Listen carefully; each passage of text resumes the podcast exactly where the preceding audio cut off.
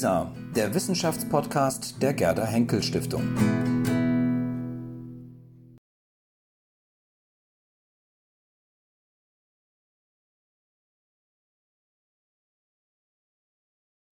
We will now um, come to uh, our panel discussion. And um, actually, we'll start with um, yeah, we invited uh, uh, two different um, artists or artist art projects because we actually were interested now in um, presenting or, or, discussing concrete artistic explorations of um, what artificial creativity means, what it could mean, and what we can do by now, maybe. So um, we'll now have on the podium, um, together also with Margaret um, Ross Goodwin, who is uh, who we already heard of. Um, he's the creator of Benjamin, who wrote the script of the film.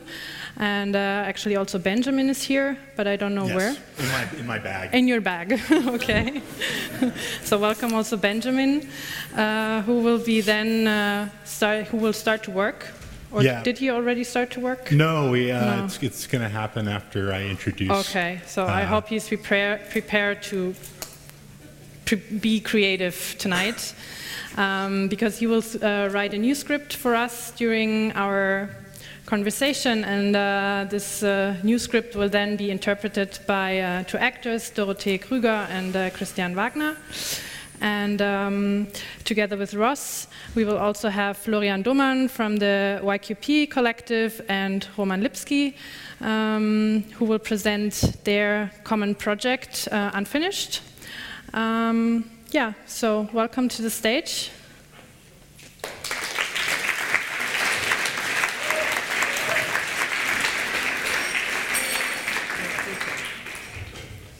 Or you can, I don't know, how you want it.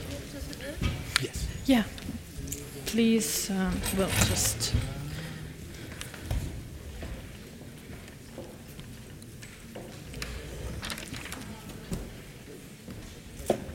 So I'll join you here.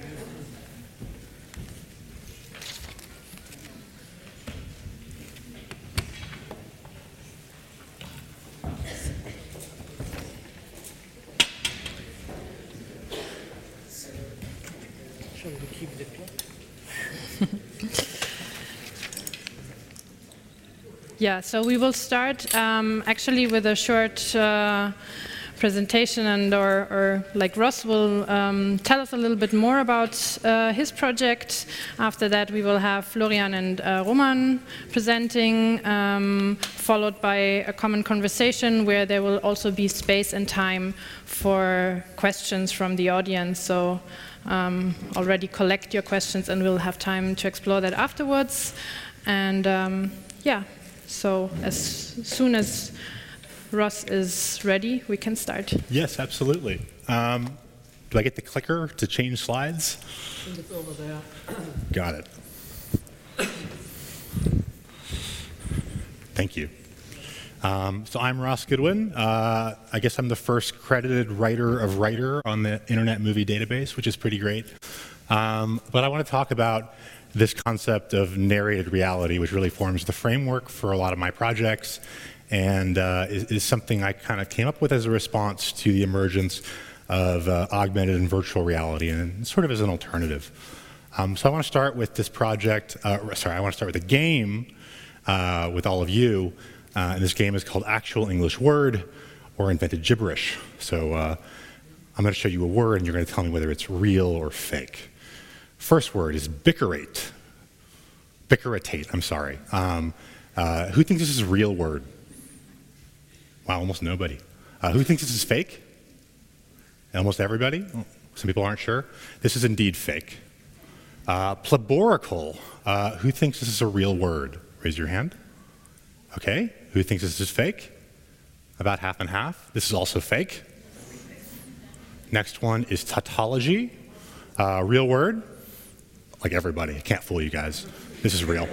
Um, logistant, final one. Who thinks this is real? Like three people, four people? Fake? Almost everybody? Yeah, it's fake. Okay. It's hard to fool you. But um, you might be asking yourself now uh, was that the real definition of tautology? Um, and the answer is that it wasn't. This is the real definition of tautology. Uh, the saying of the same thing twice over in different words. The definition I showed you was the study of the development of moral principles in the mind. So where did that fake definition come from? And we see we have etymologies here and even uh, a word origin. Um, where did this come from? Well, this came from a neural network that I trained on the Oxford English Dictionary um, that I made into a Twitter bot called Lexiconjure. And you can tweet uh, a invented word at Lexiconjure, although not right now because its uh, its ability to receive words is off. It makes up a new word using a genetic algorithm every 90 minutes, but uh, it, and then defines those words. Um, and for fake words, it comes with a plausible definition. For real words, a uh, alternate one. Uh, this is one of my favorite definitions, the one for love, a result of a person's or animal's response to a problem or difficulty. she loved the music of the new employee. So. Um, uh, another uh, earlier version of the model uh, defined love as past tense of leave, which I found equally amusing, both linguistically uh, and otherwise. Um, but uh, yeah, th- this project was interesting, and, and, and to, to, sort of start out uh, from, from, how I got there um, and how I got to making Sunspring with, with Oscar Sharp. Um, I, I, I, we started off with um, this idea to make a computer generated screenplay and then film it. And on working on that problem, it led me in a lot of different places. Uh, first, the, the, first problem that I was trying to solve was the problem of uh, realistically descriptive uh, prose that only describes things that can be seen, which is a rule for screenplay writing. You can only talk about what is seen, you don't talk about the internal voices of the characters. Um, and in thinking about that problem, I thought, you know, I, I was seeing, uh, looking at image captioning technology, and I thought, why not just start with text as the corpus uh, uh, to generate from? Why not also start with a photo? Um, and so I got sidetracked and made this app called Word.camera uh, that takes photos and writes uh, descriptive, albeit somewhat bizarre, um, prose poems uh, based on them. And it's, it's this idea that, that image captioning is sort of a restrictive concept. Um, and that if we're going to make machines that can describe what they see, uh, why not grant them some expressive capacity and why not use that machine to augment our own creativity to maybe write with a camera instead of a pen? So uh, this is an output from that early version. Um, Meanwhile, a history group in an outfit. Undoubtedly, the history may repeat itself. That's a picture of a young Vladimir Putin. Um, so we get some sort of relevant text, and it's a little choppy, but it's interesting.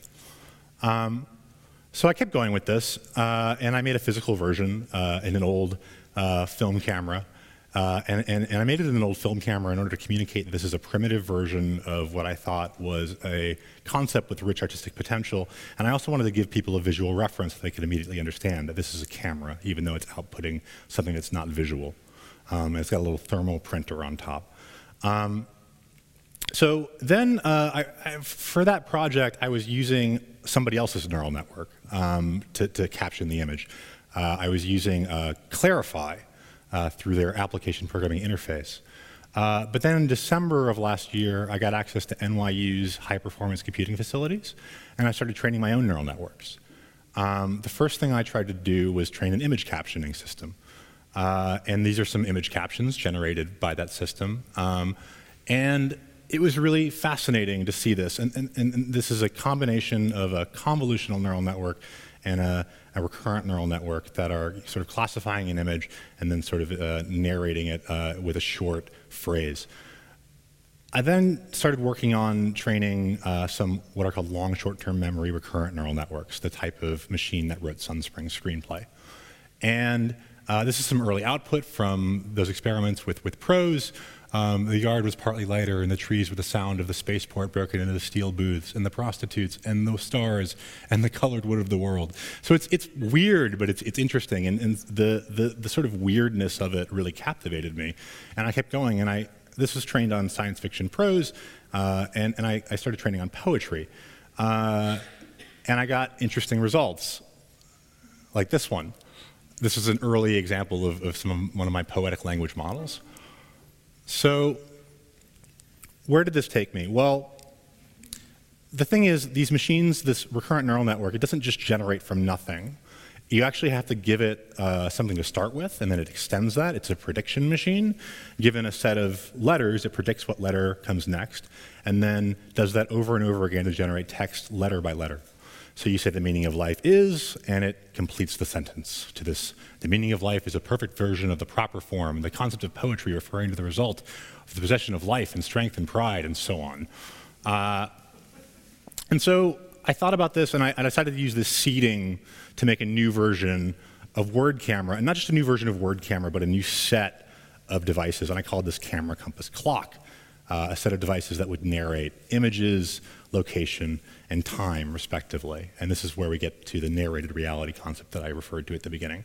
So um, this is the guts of each device. I wanted to make these autonomous, unlike the first Word Camera physical model, uh, which relied on an internet connection. I wanted everything to happen locally. So this is what's called an NVIDIA Jetson. It's like a, a small computer with a graphics processing unit. Uh, and, a, and, this is the thermal printer I used, which is the kind that police officers use to create your traffic tickets. So um, I also trained a collection of neural network models uh, that I put on SD cards uh, so that they could be used with each device uh, like a video game cartridge. Um, and uh, this is the first device, the camera, which uh, being exhibited in Montreal. Uh, and um, I used, a, again, an old film camera as the body for it. Um, and the second device was the compass, which I made to go in a car. Uh, so you can drive around and sort of uh, generate uh, poetry based on your location while you're driving um, and turn your road trip into a sort of strange story of some kind. Uh, then finally, this will kind of explain how each device works. This is the clock. Um, and how these work is you first select a model from this library of neural network models that I showed you before. Uh, and then you put that SD card into the device's SD card slot.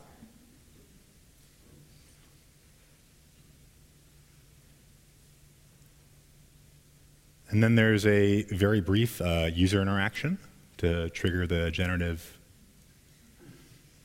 output. Uh, and then uh, you get your uh, output. And in this case, it looks like this. The time was two minutes past midnight, and the corridor was a long corridor in the shadows, and the whole thing was the same as a wall, and the door slanted from the line of the wall. The sun was a dead wave of appearance. The moon had been dimpled, and a corner of the corner was silent, and the floor was like the sable pile of a flower. A cold road would be stronger. So what I liked about this was that the midnightness of the time sort of trickles down to the, to the text in a certain way. That's very palpable. Uh, and so uh, these are all three devices together, uh, the one time they've all been together in one place. Uh, and um, since that, uh, since that first version, I've been sort of working on a new version of, of, of this uh, word starting with the camera. And now I'm using what's called dense captioning. So you get uh, a, a, a, set of regions of the image, you get individual captions, and you get a much richer uh, description as a result of that. So um, with that in mind, uh, this is the sort of output I'm getting from this new version. Uh, red brick on the ground and in the dark, in the shadow of the wild, staring at me in the sky. A brick sidewalk as it was in the Academy of the Curato. I still don't know where that comes from.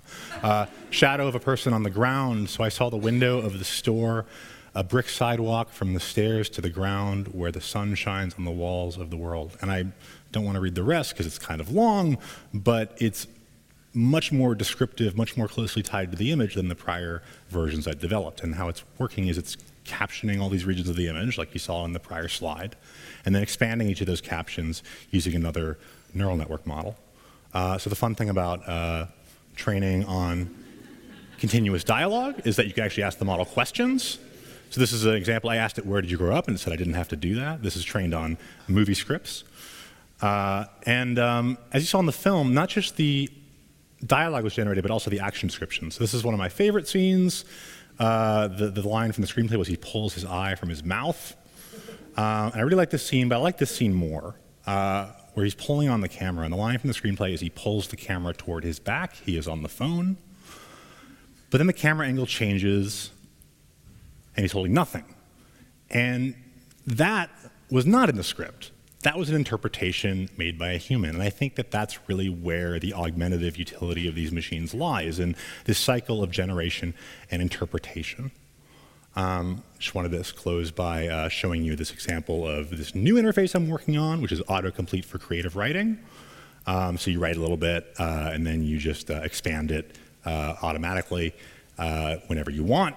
Uh, it can suggest the next line for you if you're writing a song. It can suggest the next few words if you're writing prose. Um, this will be up in a few weeks.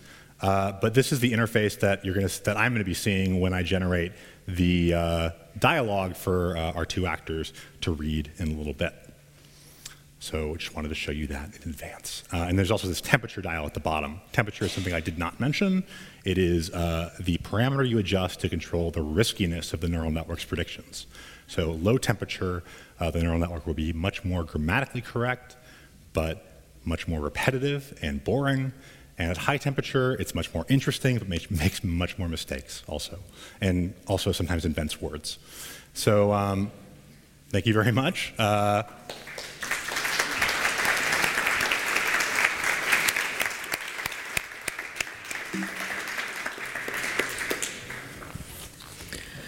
Thank you very much, uh, Ross.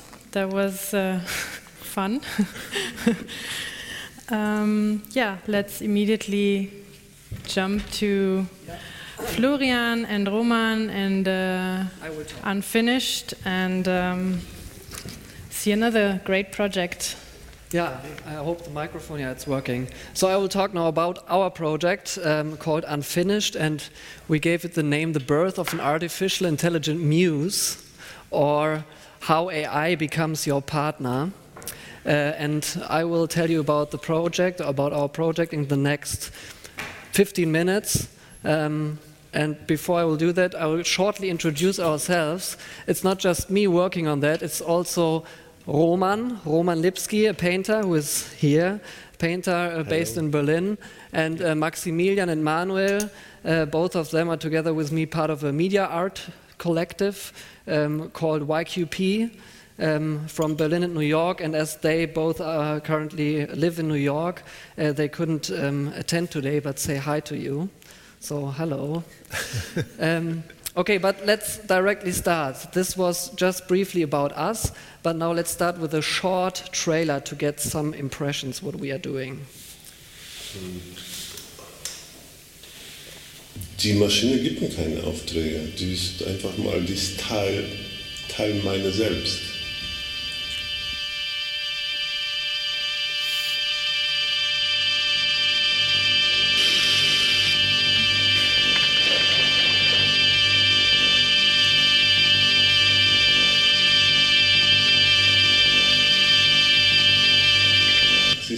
Projekt.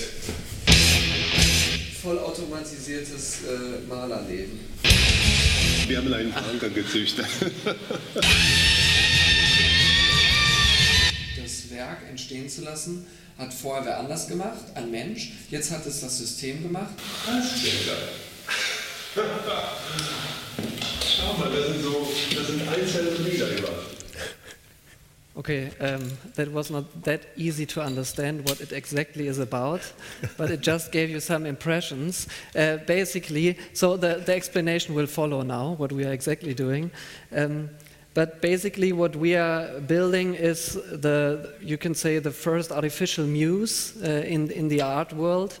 And um, what exactly that means, you will see um, in a few minutes. But let's start maybe with um, what that muse currently looks like. So it's just one piece of a server, of a rack inside of a, of a data center. And it's just, so it's hardware. Yeah, you need hardware to build an artificial intelligence system. And based on that hardware, there's software. So that is not really inspiring, but that is basically how it looks like. Um, and we are using uh, cloud computing instances that, that you can use. Um, I, I, will talk about that uh, in a few minutes a bit more in detail. But that is how it looks basically. And the system also has a name. It's currently called AIR. It was like a name that we started to use during the project. Uh, AIR stands for Artificial Intelligent Roman.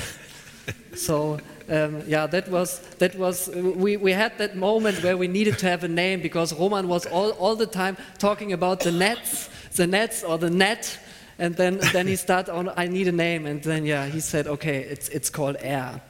Um, and it basically started like that. So it's now more than half a year ago when Roman and me met, and we started to discuss. Roman as a painter, I have a background as a technologist and as a media artist, and we talked a lot about. We met each other here at the University of Arts, and we talked a lot about the intersection of painting and art and artificial intelligence and what it could mean and how we could use this contemporary technology. When I told Roman about the possibilities for the process of creation, of painting, of, of doing art, and basically in the end, the, the, the, the question was, and I think that's the question also of the evening here today, uh, can artificial intelligence be truly artistic?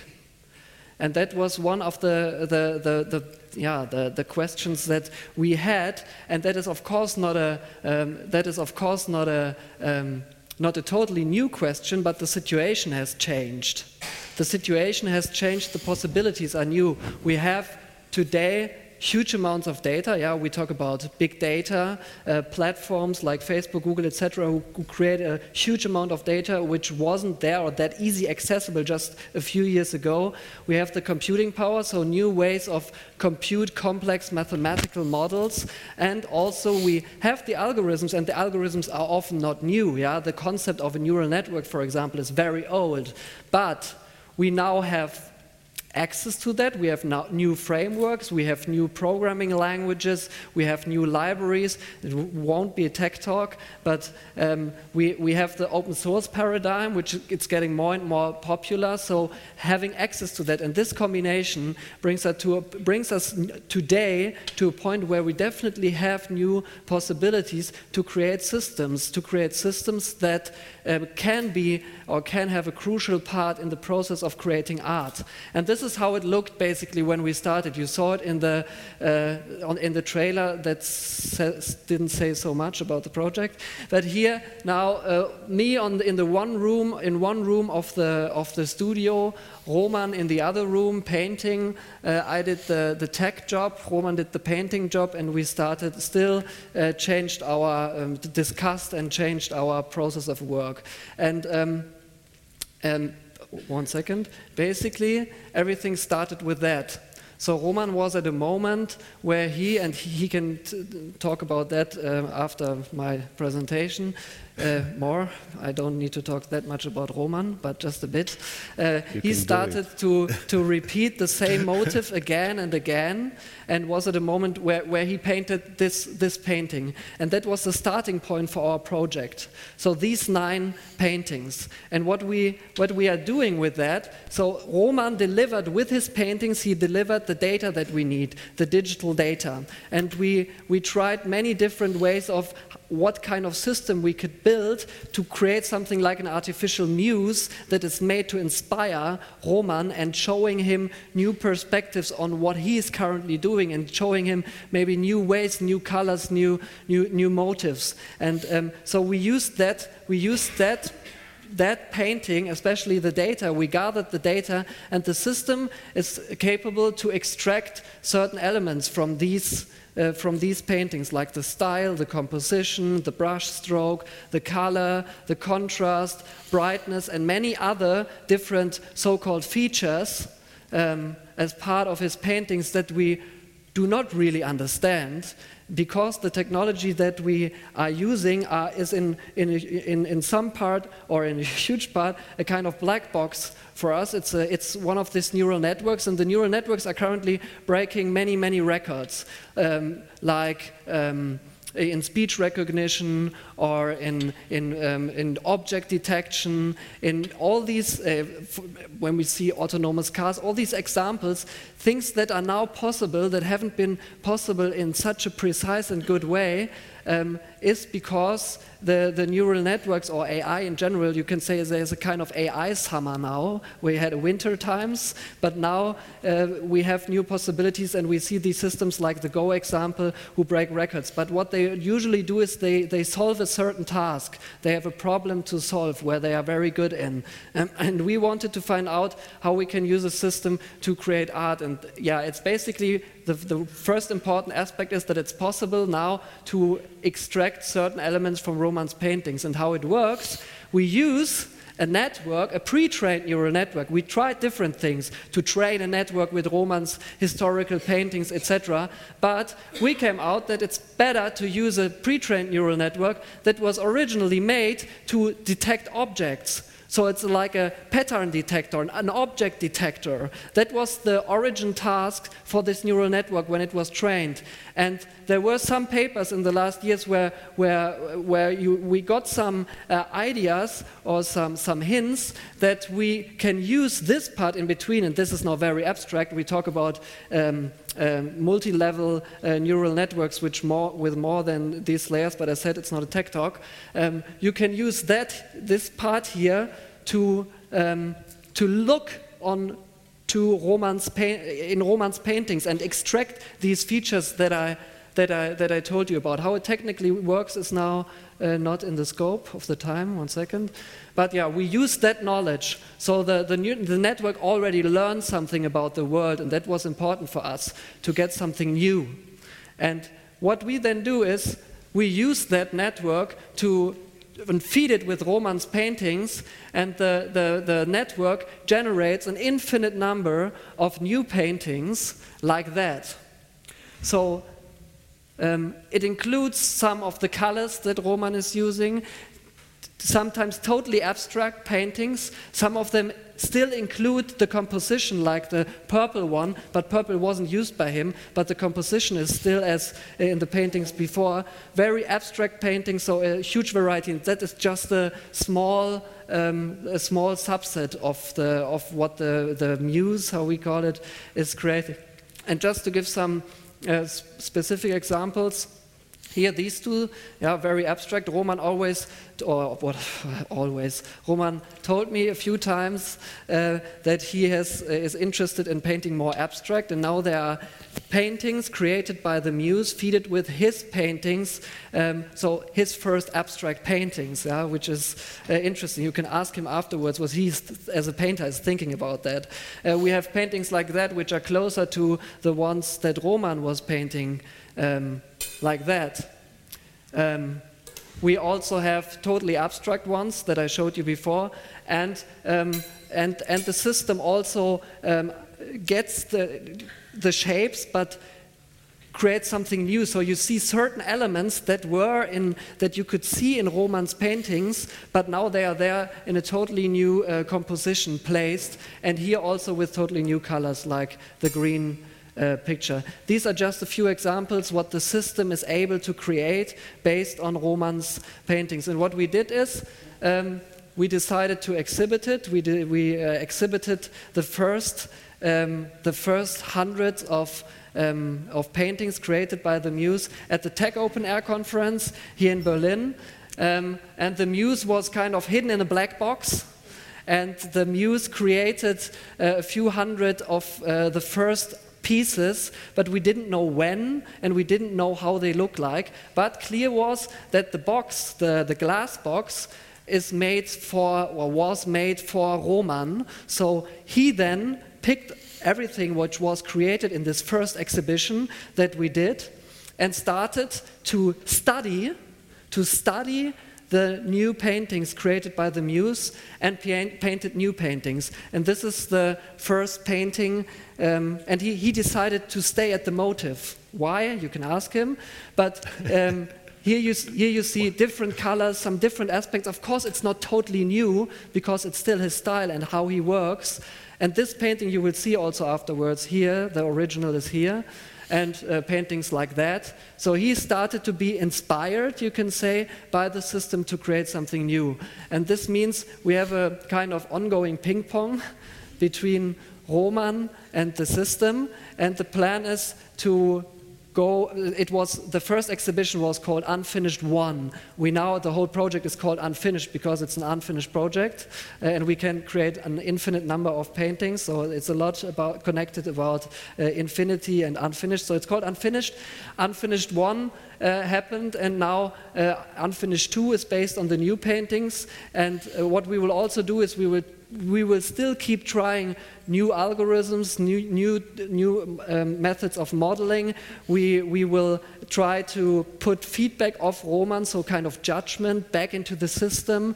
Uh, we, we are thinking about including personal data of, of Roman. He's a, an Apple Watch user, yeah, so perfect data deliverer um, for the for, uh, that that, mi that might be interesting later to to also include that in the process of creation of, of creating new art and and here you see um, very new, fresh paintings um, based on the new cycle of work from Roman, the new cycle that you see over here. So these are new paintings uh, created by the machine, including some of the new colors. The light is very uh, interesting, I think. Strange stuff like that. Um, yeah, that's also part of what the muse is uh, creating. Paintings or pictures like that which go in a, goes in a totally different direction, but is um, interesting to see. And also um, pictures like that. I just chose a, a, small subset to show some kind of variety what the what the muse is creating currently. Or this, an abstract painting, and here that when I saw it the first time, it oh yeah, when I saw it, time is running. Uh, when I saw it the first time, uh, it, it, reminded me like this, uh, like photorealism. The, on the on the right side here, when it would be a bit more darker here, then uh, you could see it better. But yeah, there are some very, very interesting new new paintings, and where you still can see uh, the connection to the to the work of Roman. We are not only exploring the new ways of using artificial intelligence in painting, but also exploring new ways of how to exhibit. Um, and um, Unfinished 2 and 3. Unfinished 2 started. The next thing will be what we are currently working on an app. So the whole exhibition will just be on an app. So new ways of creating art might need new ways of um, exhibiting them. And also, uh, this is ju just an example how Unfinished 3 could look like. So we will change the context from art world to tech world to devices, etc. Um, and I want to close my talk uh, with this quote. By rejecting it, society has made the monster bad and violent. And that was something for, for us. When we started to work on the project, it was a lot about fear, and we were a bit, we didn't like that two worlds the tech world, trying to get most money out of new technologies in the field of artificial intelligence, and then that fear that is that, that everyone is talking about, I think, and also famous people like, like Bill Gates or Stephen Hawking or, um, or Elon Musk um, say that, that, we, that there is a reason why we should think about or, um, how to use artificial intelligence and what it does with our jobs, what it generally does with our future. But we think that it's now our chance to find ways to collaborate with it, to collaborate with it, and our um, and our project is just an example. So, how a painter starts to include new ways of technology, new possibilities, artificial intelligence. He's seeing it more as a partner and working with it together in um, collaboration. So, that we won't have this monster, that's our chance. Yeah? And um, maybe it will more look like a muse and we can see the beautiness in it. And thank you.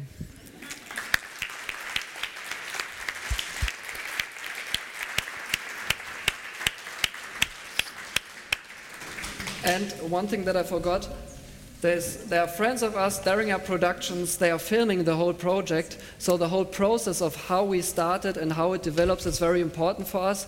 That's why we also had a monitor in our first exhibition showing a first documentary about our documentary about our project, 50 minutes long, um, and it will extend over the project. And we all the time will have someone there who is filming us what we are doing. Thanks.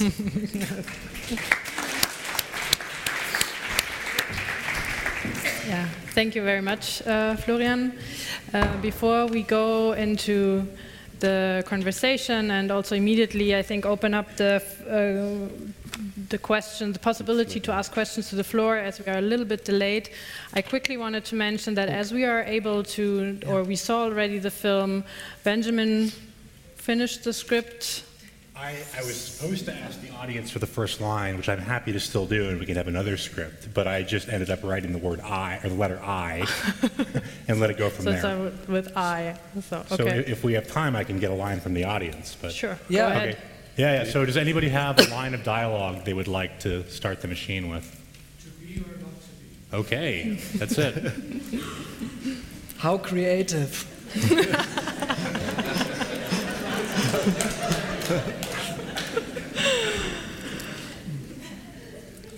Yeah, so as we have um, the result from, from Benjamin's creativity, we actually also have uh, then later the possibility to see um, uh, the installation of uh, Roman's uh, painting and um, the muse actually live uh, later on here in the, in the side part where, where the, the buffet will later be open. So you can also go and see that little exhibition that we were luckily able to install here and um, see it live.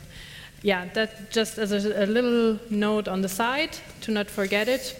Um, yeah, as I said, please, um, if you have questions already, just raise your hand. We will have uh, microphones to pass around. Please wait for the microphone.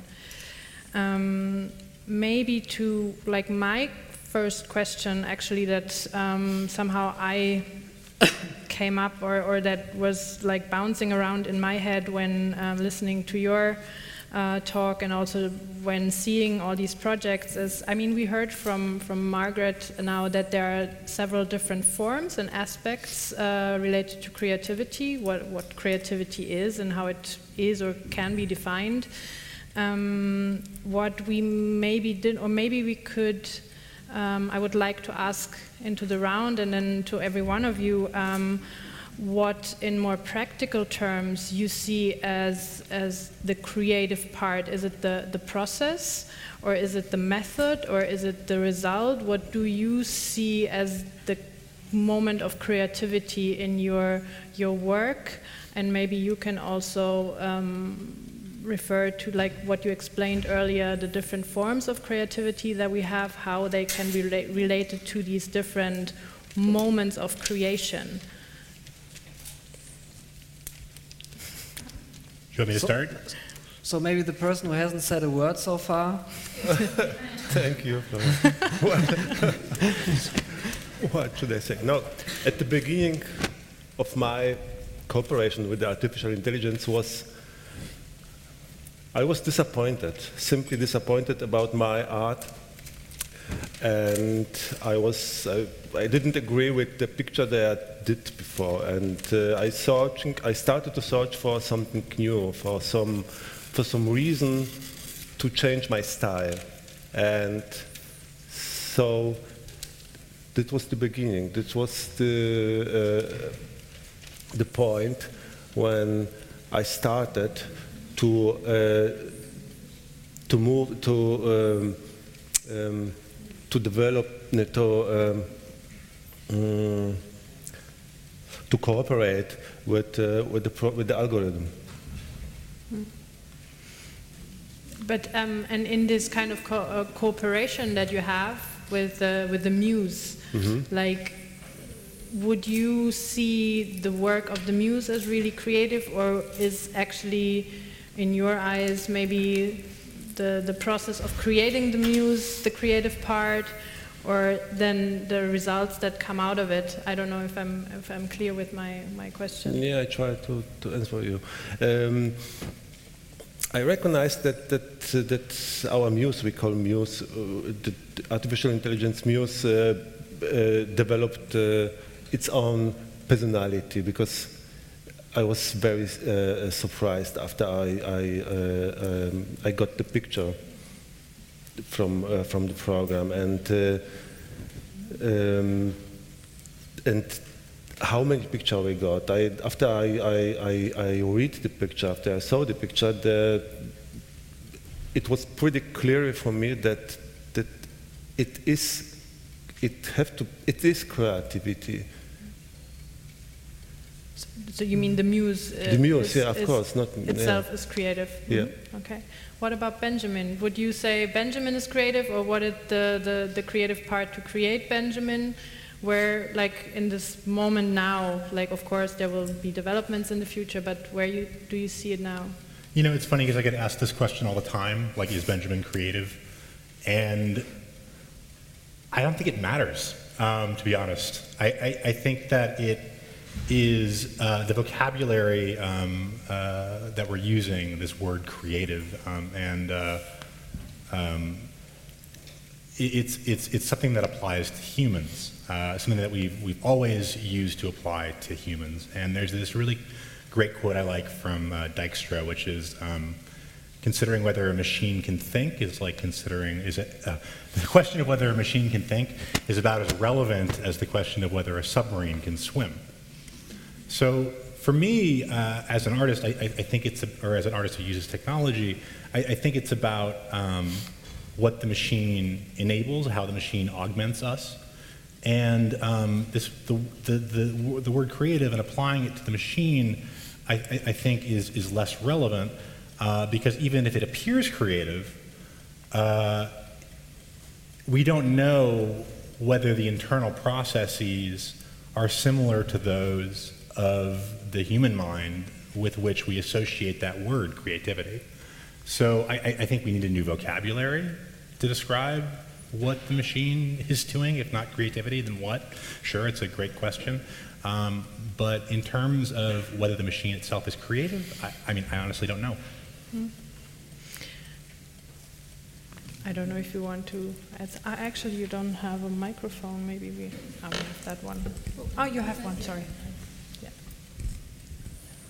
Yeah. I guess it's on.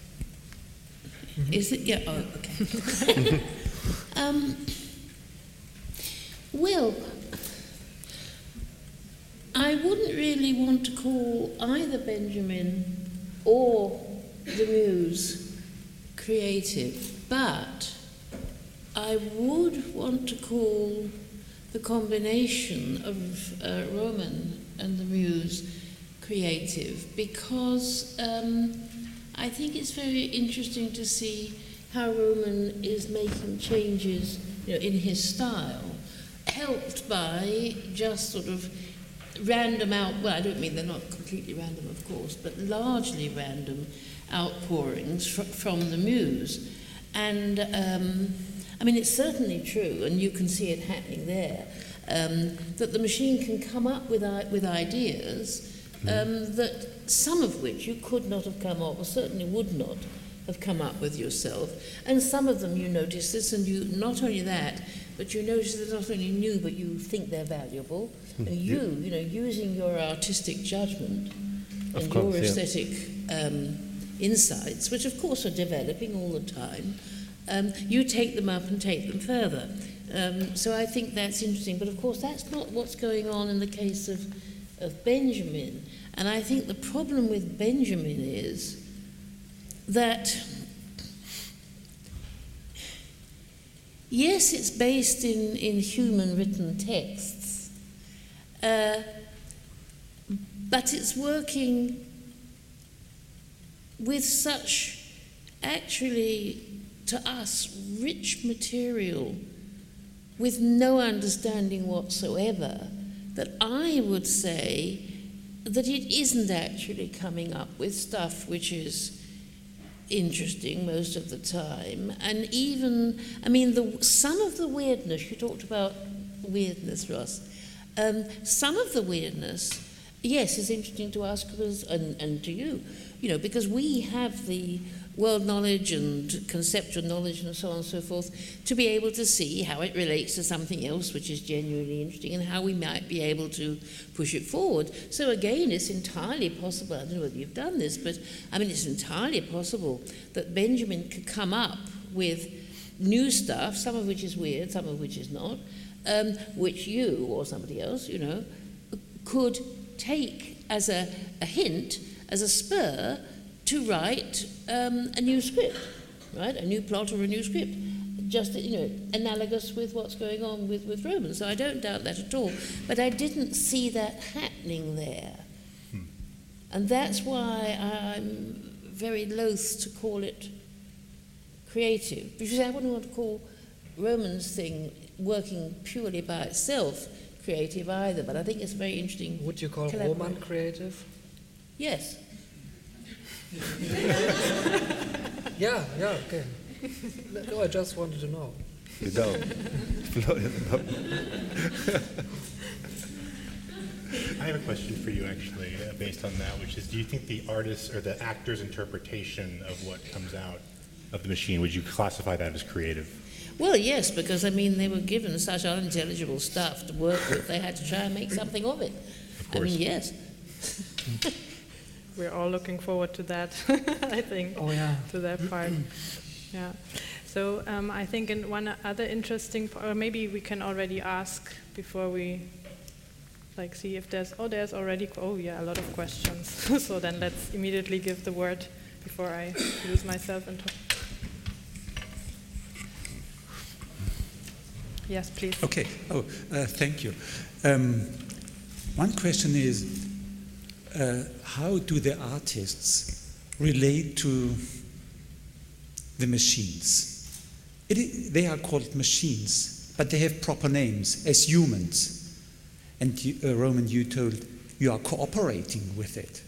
So is it rather like cooperating with a personality? But uh, with Ross, I had a different uh, impression. It's, it's regarded rather perhaps like a, like a tool, but you wouldn't give a tool a personal name. So is, is there something going on in what you as artists experience in cooperating, using, or however you would call it, with these machines? Um, thank you. Uh, at the beginning, uh, I took I thought there is just a tool, not not something not not not something uh, not something, uh, not nothing else. Uh, but uh, during I worked with uh, with artificial muse, I, I recognized that. That the information that I got, the, um, they impressed me on the way that it could be just um, the cooperation it could be just. uh, It, it didn't work like a, just a simple, simple, simple uh, um, uh, tool. Just. Um, sorry for my English, but I do my best. It's also my. Uh, um, I, Du kannst auch auf Deutsch nicht machen. yeah, that will. Ja, Mhm. mach mal, sag mal. Okay. I will translate. Yeah. Try. Wenn, äh, die, die Zusammenarbeit ist einfach mal sehr komplexer geworden, nachdem ich die äh, Ergebnisse aus der ersten Serie gesehen habe, habe ich sowas erkannt wie, wie, ähm, wie unglaublicher Reichtum an, an Vorschlägen, an, an Interpretationen, an Symbolen. Und das konnte nicht wirklich nur, wenn das auch eine Maschine ist oder ein Programm. Da, mhm. Okay.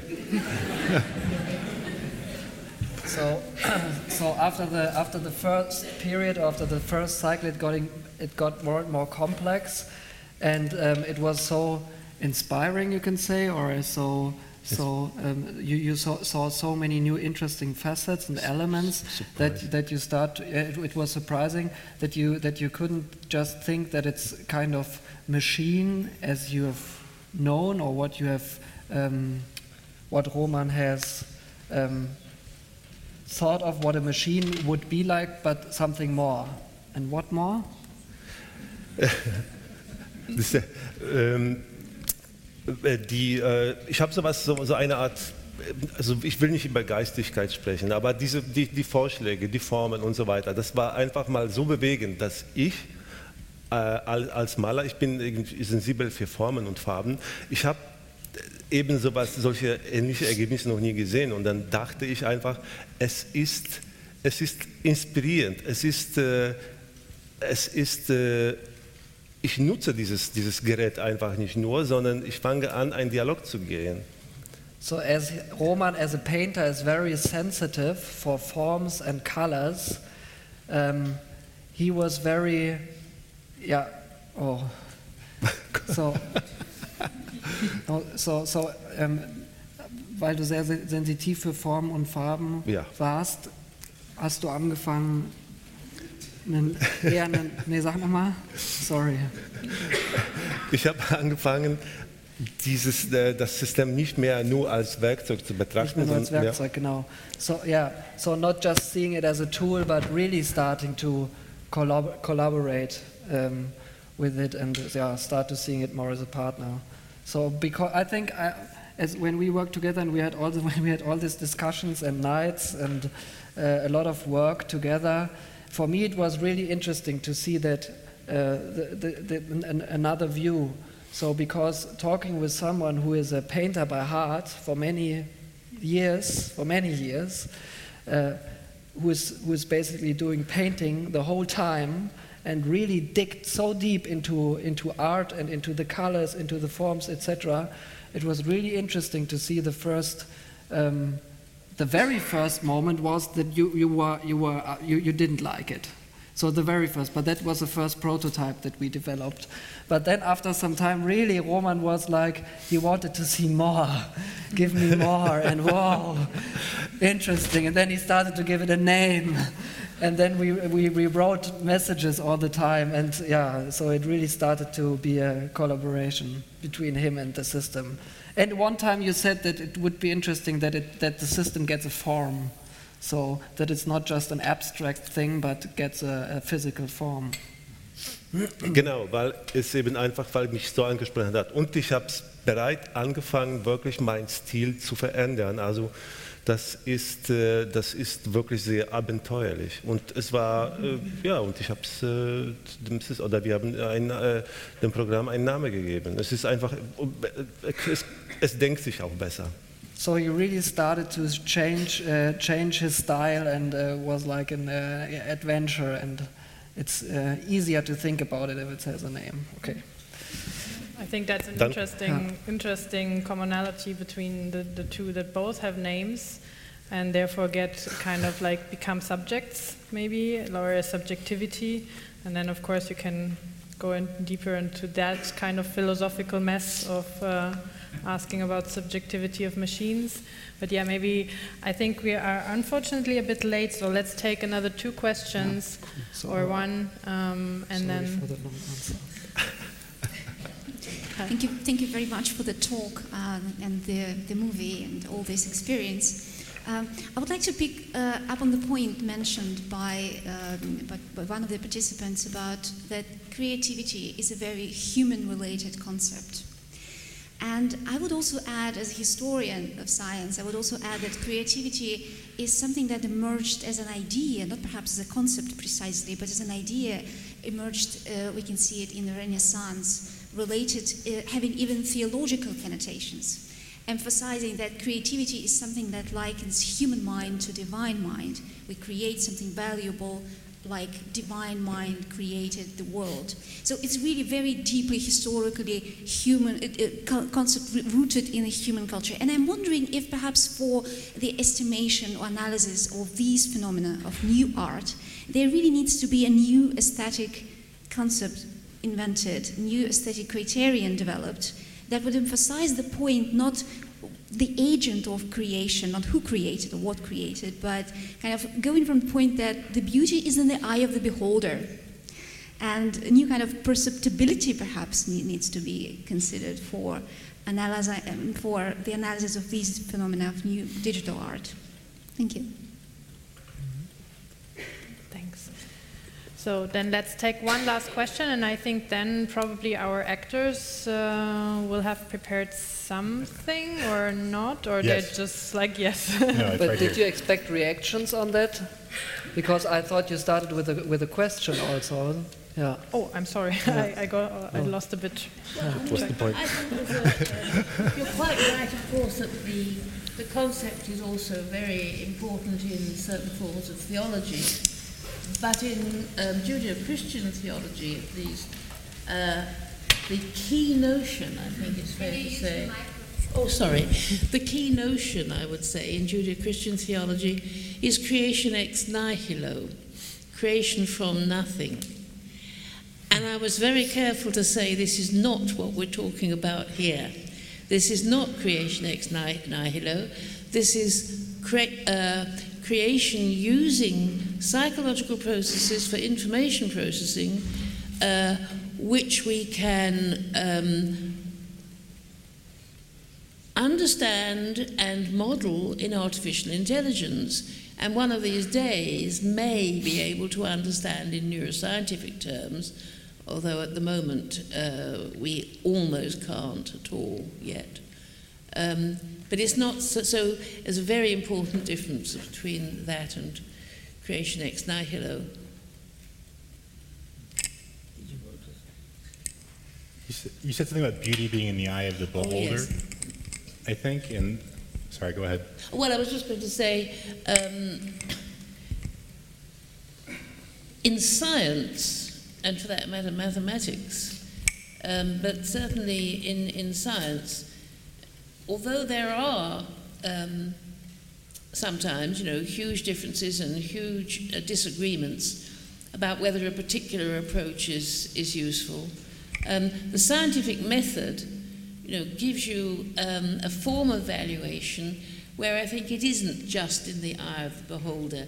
It gives you something much closer to objectivity than you're ever going to get in the arts.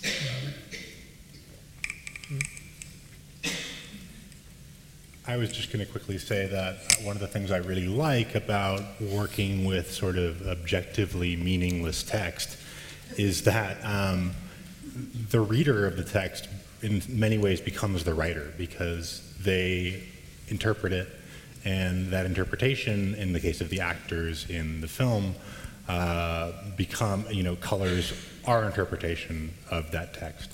So in certain ways, the actors wrote the film, the uh, director wrote the film, and every viewer writes the film when they attribute meaning to something that is uh, objectively uh, without any definitive meaning. I think that's one of the, the nice parts, also like re- relating that back to um, your the end of your talk, that um, in in terms of like we often or, or like talking about AI often has very negative connotations or, or immediately you know is related to negative or, or threatening uh, moments like we, we relate, related to privacy violations or surveillance or actually replacing humans. But the beauty of these these um, projects um, I think is that exactly it shows how this collaboration it still need or both sides have a value that is at the moment not replaceable um, and can add to something new. Maybe not like ex nihilo but surprising and for sure with a value for, for further developments in, in that sector I think. So yeah um, yeah as I said last question and then let's get to the actors and Heiner Benking, I applaud you for the effort, especially you try to bring the pros and cons together. Maybe an interesting term might be help you on your way, and maybe to understand what I'm saying, we did brain painting and brain dancing with ALS patients. So I think I know the cans and the odds of this thing. Uh, it came to me that 40 years ago, Doug Engelbart and also Watson, who started the IBM 360 architecture, spoke about artificial is not the right term, augmented realities. And I think what you're doing here is rea- really making an interesting step forward toward augmenting. But uh, augmenting means creativity and cognition and the right frames and the symbol systems you use and how you bring them together has to be con- uh, considered. Otherwise, you have with big data just big noise, and the humans are out of the picture. please consider this because I think we had this during the conference here. All these concepts, all these values out of context are meaningless. And so just fiddling in the dark is not enough. I think it would be very important to go back to the humane information society concepts from the early 90s, because then you have the chance to do engineering blueprints and architectural design and not fumble around with some gravel pits. Hmm. I I, I agree. Uh, if I've understood what you said, I'm not sure that I did, that it's very important to keep the human in the loop. The problem with, I mean, that's easily said, and we can all think of examples which, uh, you know, to support it. The problem is, of course, that sometimes, um, if you've got a human in the loop, they make the wrong decision. They go against, I mean, an example is the Three Mile Island disaster, which happened many, many years ago, uh, where there was some problem in a, uh, a nuclear power station. And actually, the uh, computer system, I mean, it wasn't called AI in those days, but it was, mm. the computer system that was in the um, power plant pick, picked that up. And it actually did something. It opened a valve or closed it, I don't know. Say it opened a valve, right? Um, in order to um, in order to make to, to have a better result. The humans who were in the loop and who saw that this valve had been opened thought, this is crazy, this is ridiculous, stupid darn computer, overrode it, closed the valve, making it much, much, much, much worse. In other words, in that particular extraordinarily unusual combination of physical circumstances which the thing was picking up, it indeed was correct to open the valve. But that was so unlikely, so unusual, that the human beings, expert human beings, you know, thought it was wrong, and as I say, went against the machine, and that was the wrong thing to do. So I think your notion of augmented intelligence is hugely important. Um, but you know, in particular situations or particular examples, the extent to which we can trust a particular type of or individual human being, you know, may not be at all clear. And there's some very, very difficult issues in there, which societies are going to have to face.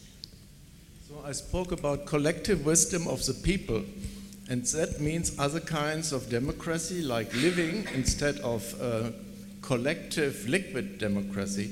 But if you do that, maybe we can get uh, to this augmentation also in the deliberative sphere. I just want to say that I don't, I don't agree with your definition of augmentation. I, I mean, you don't, I think you said augmentation requires cognition, and that's, uh, a calculator augments me because it allows me to perform mathematical operations that I wouldn't be able to do in my head. Augmentation is to add on to our ability, it is to uh, help us reach beyond our native abilities as humans. And I strongly believe that the story of technology is primarily not a story of replacement, but a story of augmentation. Um, that we can look back to really early examples like the fact that we have short guts because we use cooking fires. Um, to understand that as a um, as, as, as, humans, we, we've always been reliant on technology, whether it's simple or complex, to augment our abilities. Um, I think that AI is only one of the latest uh, technologies with potential for uh, augmentation, uh, but I, I, worry less about uh, it uh, replacing uh, people. I think that that's not the immediate concern um, so much as people, uh, the biases that we have, uh, uh, being um, absorbed by some of the AI algorithms that we are creating now. Um, if you look at the Google search results for CEO, for example, they're all white men. Uh, all the pictures are white men. So is a computer that's trained on that same data set going to associate uh, CEO with white men? Um, always, uh, you know, probably, unless it's somehow that bias is boiled out by uh, uh, an interloper at some point in the process. So that I think is the one of the bigger concerns. Um, there's also a number of other ones like reward hacking and um, uh, uh, other, you know, issues uh, that kind of immediately present themselves uh, with AI. I think. Yeah. I'm sorry I have to brutally interrupt now because we are really over time, but I would suggest to actually meet us later at the bar and we can continue these kind of discussions and conversations later. We'll now um, have a very short, uh, yeah, uh, human factor interaction with uh, what Benjamin created and then um, also have um, just a short change of, on stage, and then our um, performers, Gamut, Inc., um, that will end the program of tonight before we go to the buffet and meet there for conversations. So thank you again for all these.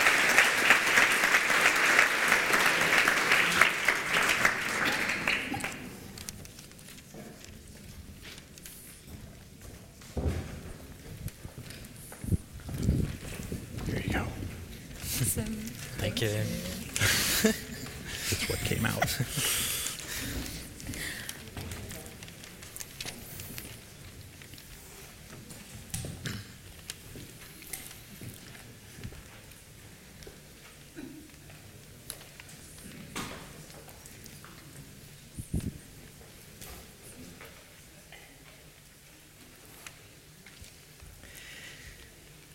To be or not to be so pretty. Then you'll be back in the morning. I want you to stay with me. I want to put you on the list. I'm going to take you to the country and see what you want. I can tell you what to do. I don't think so. I'm sorry. For what? I don't know. I don't think so. Well, are you going to tell me what you think of me? I don't know. I don't know.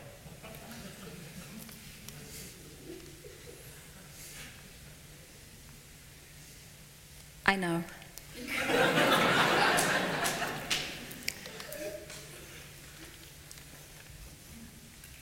I love you. That's the way I want to see you again. I, um, I didn't mean to disappoint you. You didn't kill me. I didn't think so. I was talking about your father. What did you have to say? Well, I didn't think I was going to be a man. I saw him as a complete person. I was a few minutes ago. He was the only man who did it to me. I had to lie down and say that I found out he was going to love me. I, I didn't know he was going to get me anymore. I was just a girl.